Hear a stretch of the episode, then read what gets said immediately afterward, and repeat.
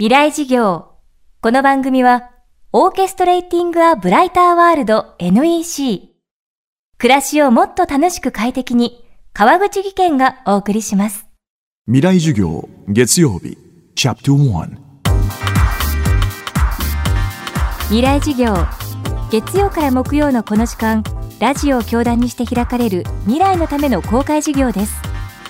今週の講師は、松岡圭介さん。奈良県立大学地域創造学部専任講師で文化社会学などを専門としています。都市や地域社会を表すメディアとしての地図について社会学的に調査研究をしています。今回はポケモン GO の登場で Google マップが改めて注目される中この Google マップをはじめとしたデジタル地図は私たちの社会をどう変えていくのか考えていきます。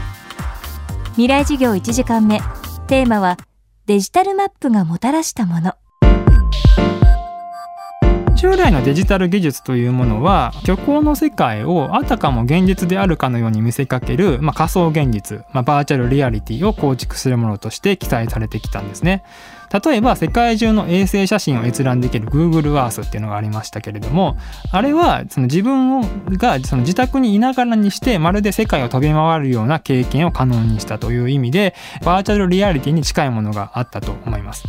まあ、それに対して、まあ、最近は拡張現実 augmented reality、まあ、略して AR と呼ばれるようにあくまで現実の世界の中にコンピューターを使って情報を追加する技術が注目されるようになっています。例えばあのポケモン GO は現実の世界の中にポケモンが出現したような感覚をもたらす拡張現実的なゲームとして、まあ、注目を集めているんですね。で、えーまあ、Google マップには、まあ、世界を飛び回るようなバーチャルリアリティ的な要素もあるんですけれども、まあ、実は現実を拡張する AR 的な要素もあると思うんですね。でそれは Google マップをこうスマホで持ち歩けるようになったことで可能になったと思います。つまり、えー、現実を移動しながら Google マップを開いてでその場所の地図を見るっていうことが目の前の風景に地図という情報が重なってでそれによって現実が拡張されるユーザー自身の頭の中で、自分の目には見えない情報が地図というこう二次元のイメージを通して見えるようになる可能性があるんですね。ただですね、まあ、地図を外に持ち歩いて現地で地図と現実を重ね合わせるっていうことはまあ、アナログ地図でも普通に行われてきたことなんですけれども、まあ、Google マップではですね、まあ、それさえあればいつでもどこでもすぐに現地の地図にアクセスできるので常に現実と地図を重ね合わせることができるようになったんですね。こうして Google マップの登場は私たちの普段の行動外出や旅行街歩きのあり方を大きく変えたといいますこの変化は私たちの視線をある方向へ向かわせたと松岡さんは考えています。Google マップに関して言いますと、まあ、その世界中の地図情報を無料で検索することだったりとか、まあ、自分で自由に地図を動かすっていうことを可能にしたわけなんですけれども、まあ、それによって私たちは、まあ、自らの視野をですねグローバルな世界に向かって、えー、まあ自由に広げていける側面ももちろんあるんですけれどもただ実際のところ私たちの視野っていうのは Google マップによって結局そのローカルな方向に狭まってしまっているじゃないかと。思うんですね。というのもその、まあ、世界中の地図情報がデータベース化されてもですね個人はその中から自分が求める非常にこうローカルな情報だけを抜き出そうとするのでつまり自分にとって不必要なものだったり無駄なものは見なくて済むっていうことなので、まあ、結果的に自分の見たいものしか見なくなるわけですね。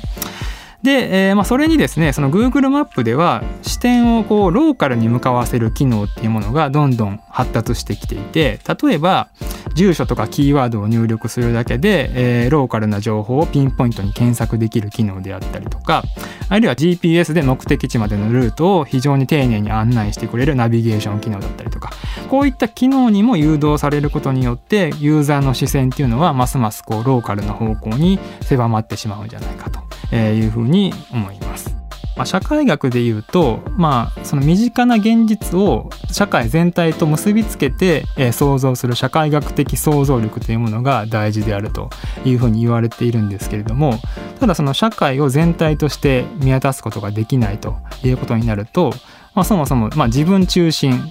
私だけの世界に閉じこもってしまって、えー、全体とか社会というものをなかなかこう想像する力がなくなっていく、まあ、そういった人間を社会学的に言うとですね作り出していくっていうふうには考えられるかと思うんですね。未来授業。今週の講師は奈良県立大学地域創造学部専任講師松岡圭介さん。今日のテーマはデジタルマップがもたらしたものでした。明日も松岡さんの講義をお届けします。そしてお知らせです。今年も FM フェスティバル未来事業が開催されます。10月10日月曜祝日。場所は東京 FM ホール。メディアアーティスト落合陽一さん。リオパラリンピック陸上女子代表高桑咲さん。工学博士坂村健さんを迎えての公開授業です。現在こちらに参加したいという学生を募集中です。また当日参加した学生の中から抽選で1名に未来資金10万円をプレゼント。FM フェスティバル未来事業のウェブサイトからぜひご応募ください。